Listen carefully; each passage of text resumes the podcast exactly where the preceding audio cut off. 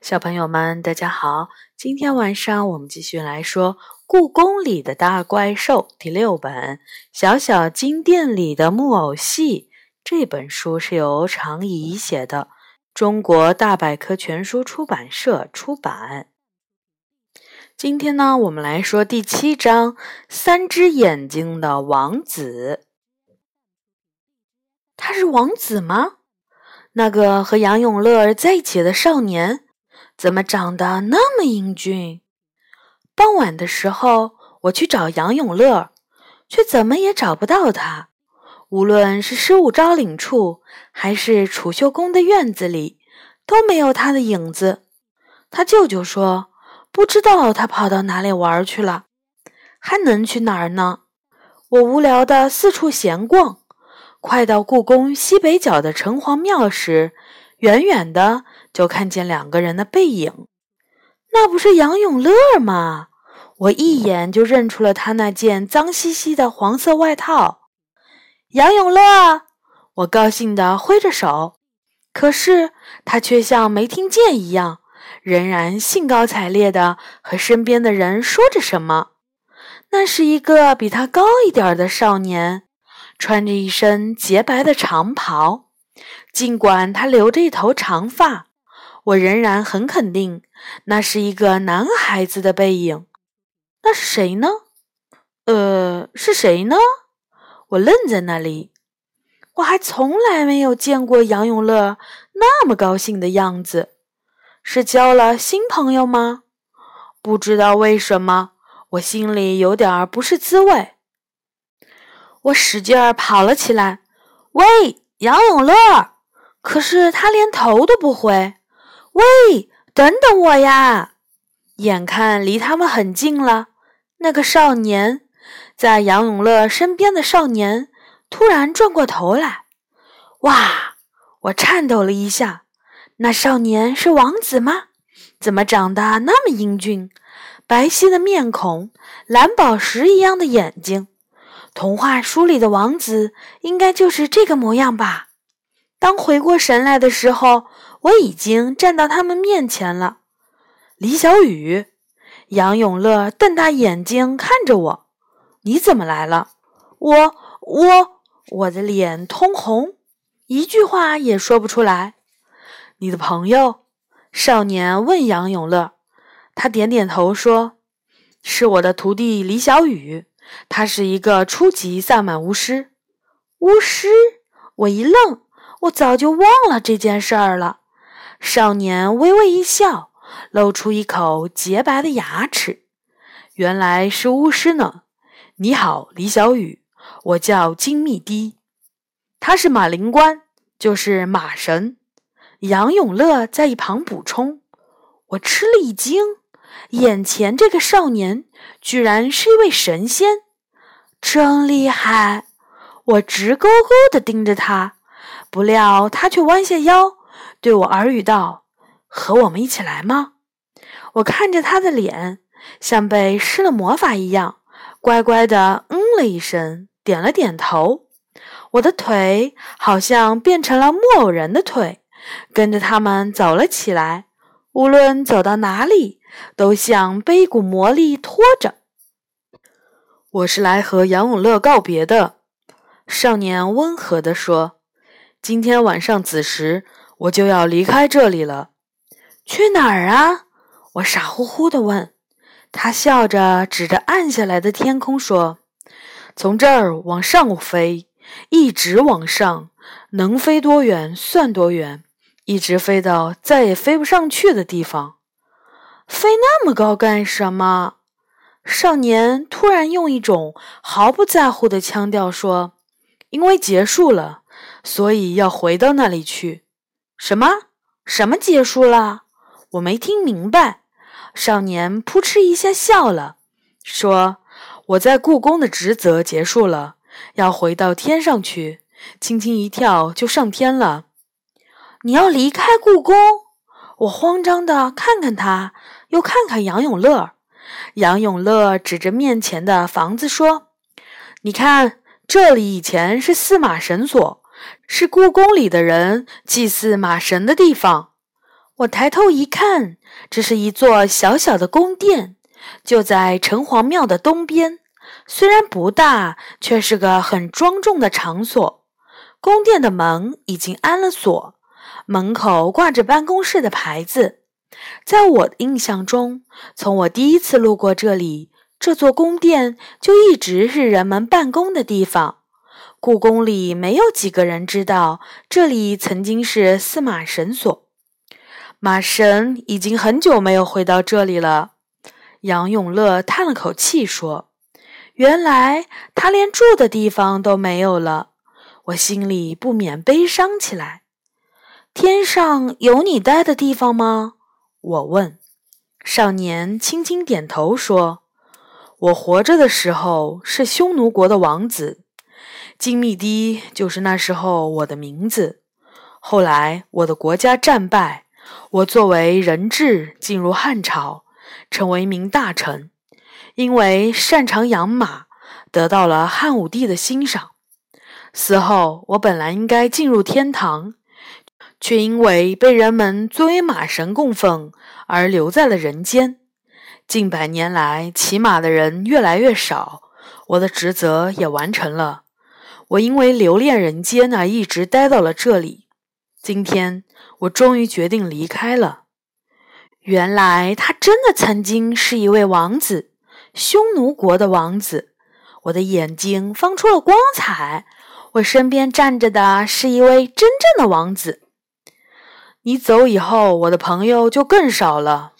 杨永乐一脸悲伤。少年拍了拍他的背，说：“这些年来，多亏有你，也只有你在祭祀我们啊。”说着说着，两个少年就聊起了这几年离开故宫的神明们。长白山神应该是最早离开的吧？他本来是被供奉在坤宁宫的。那真是一位威风的神灵，长着雕的头、鹿的头和鱼的头，身上披着黄色的丝绸。少年点着头说：“你还记得啊？他曾经是满族特别受尊敬的一位神仙。不过现在他回到长白山，应该更自在。”杨永乐说：“你还记得两年前离开的恶莫西妈妈吗？”少年嘴角扬起一个微笑，当然，那不是宝英神吗？杨永乐也笑了。那位大妈可是一位可爱的神灵，长得也有趣儿，连脸上的皱纹都那么慈祥。她可没少喝你祭祀的啤酒。是啊，那次祭祀实在是没有其他酒，我才拿啤酒去充数的。没想到她却喜欢上了。故宫里上百年来都没有婴儿出生了，难为他还待了那么多年。要不是那几年阿克索变成了花房，他没准儿还会住下去呢。现在他应该住在哪家妇产医院吧？谁知道呢？哈哈哈！两个人爽朗的大笑起来。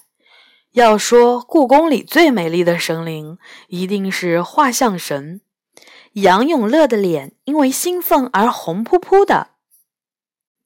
那丹带会中的那七位仙女啊！少年像回忆起了什么美好的事情，脸上绽放着光彩。以前七星之祀可是故宫里难得一见的祭祀典礼，没有皇族愿意错过。经常因为人数太多，宫里的妃子们一直跪到了大殿的外面。就是为了让仙女们赐予她们美貌。她们是去年离开故宫的，早就没人记得他们的美丽了。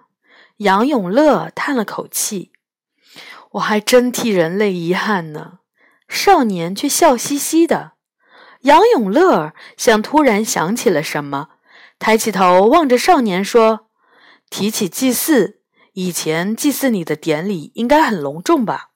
你那时候可是很重要的神灵，是掌管人类的交通运输，甚至农业、战争的神灵。祭祀的时候是怎样的仪式呢？想不到少年笑了起来。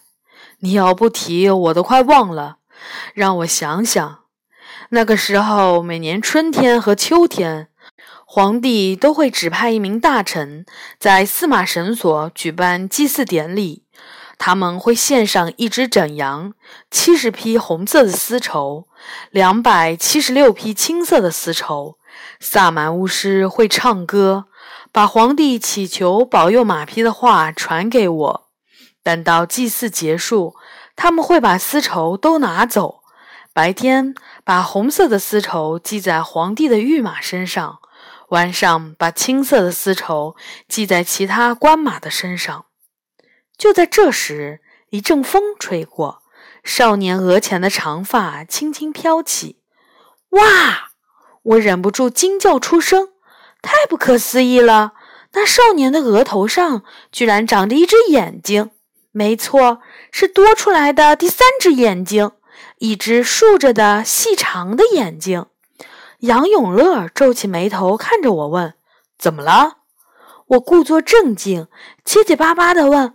嗯，那只眼睛，额头上的眼睛，这个呀，少年眨巴着他的第三只眼睛说：“是玉帝送给我的礼物。”马王爷三只眼，这首歌谣你小时候没唱过？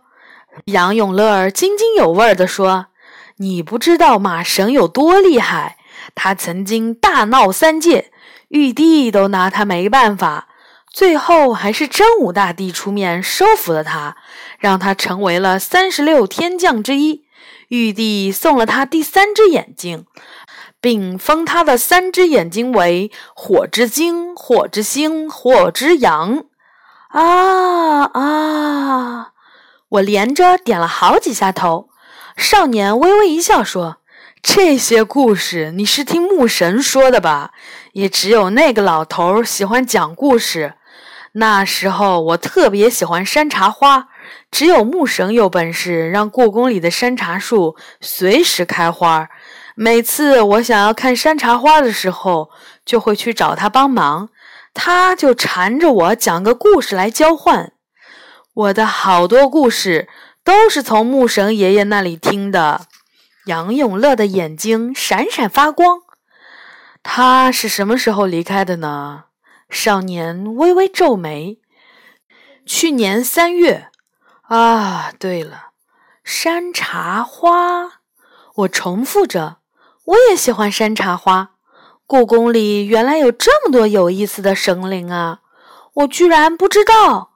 正这样想着，风突然变得猛烈了，脚下的枯叶都被卷了起来。我不由得闭上了眼睛。睁开眼睛的时候，化身为少年的马绳已经走到了我的面前。这么看起来，小雨还真有点像山茶花呀。少年贴着我的耳朵轻声说：“不如我用魔法把你变成一株山茶树吧，开花的时候一定好看极了。”我看着少年水蓝的眼睛，吓了一跳。他是在开玩笑吗？变成山茶树？是的，变成一棵山茶树苗，我会把树苗栽到御花园里，这样故宫里就又多了一个山茶的新品种。他很认真地说，我脸色苍白的往后退了好几步，一边摇头一边说：“我才不要变成山茶树，会开很美丽的山茶花哦，再美丽也不要。”少年露出失望的神情。真可惜，我很喜欢小雨呢。这样的话，你快逃走吧。他眨巴着三只眼睛说：“离开故宫之前，总想要留点什么美丽的礼物在这里。我怕我会忍不住把你变成山茶树。你快点逃吧，从这里沿着这条路一直跑，逃回人类的世界去吧！快跑啊！”杨永乐在旁边也着急的催促。我使劲点了点头，然后就奔跑了起来。我像一只兔子，迅速地穿过宫殿间的小路，跨过一道道的门。经过御花园的时候，一股淡淡的花香袭来。深秋的季节，怎么会有花香？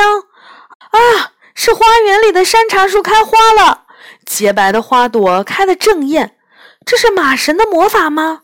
我觉得自己正在变成一棵山茶树，身体渐渐僵硬起来，头发散发出一股好闻的花香。呀，要快呀！我拖着已经僵硬的腿，不停地跑着，终于穿过了御花园，看到了妈妈办公室所在的院子，那个熟悉的院门，还有让人怀念的温暖的灯光。啊，得救了！我推开门，瘫倒在床上，一闭上眼睛，就像失去知觉一样睡着了。睡梦里，无数的山茶花花瓣从天上飘落，快落到地面时，却变成了一只只马绳的眼睛。嘟嘟嘟，谁在敲窗户？嘟嘟嘟嘟，我勉强睁开眼睛。从床上跳了起来，呼啦一下子拉开了窗帘儿。不知道什么时候天已经亮了。杨永乐笑嘻嘻地看着我：“喂，出来玩吗？”我揉揉眼睛，问：“你的朋友呢？你是说马神吗？他已经飞上天去了。”他回答：“像个被风吹上天的气球，一会儿就没影儿了。”我松了口气。这下安全了，不会被变成山茶树了。再见吧，三只眼睛的王子。好的，这一章呢结束了。下面一章呢，我们会说第八章一个愿望。小朋友们晚安。